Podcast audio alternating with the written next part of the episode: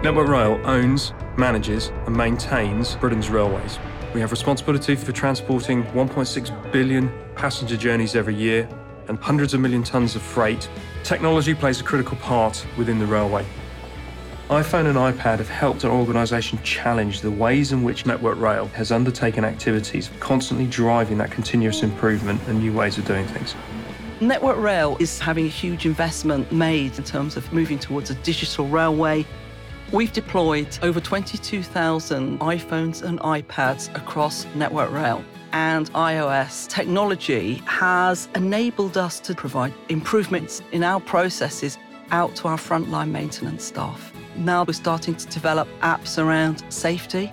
We have a safety app called Close Call we use a close call app for reporting anything that's basically unsafe or of a concern, and that can be from steps and not safe to walk up to something that was likely to endanger the passenger trains. We just take a couple of photos of the item of concern. I'll then go to the close call app, create a report, and then send it to the call centre, and they will respond to it. In the old days, you tended to leave things behind because you didn't want to carry reams and reams of paperwork, books and folders and training manuals and maps down on track. Now, we use the Sentinel app and My Work app every day in our job.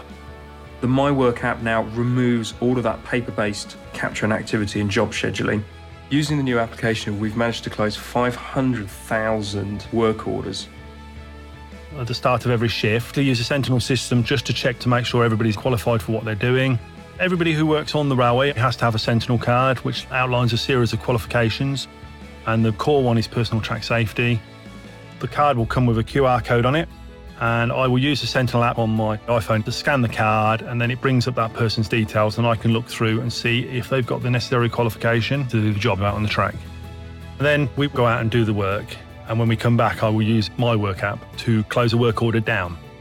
It's how I tell the management what I've done, how long it's taken me, and if there are any issues with that particular work iPhone and iPad have helped transform the way in which our maintenance colleagues work on a day to day basis.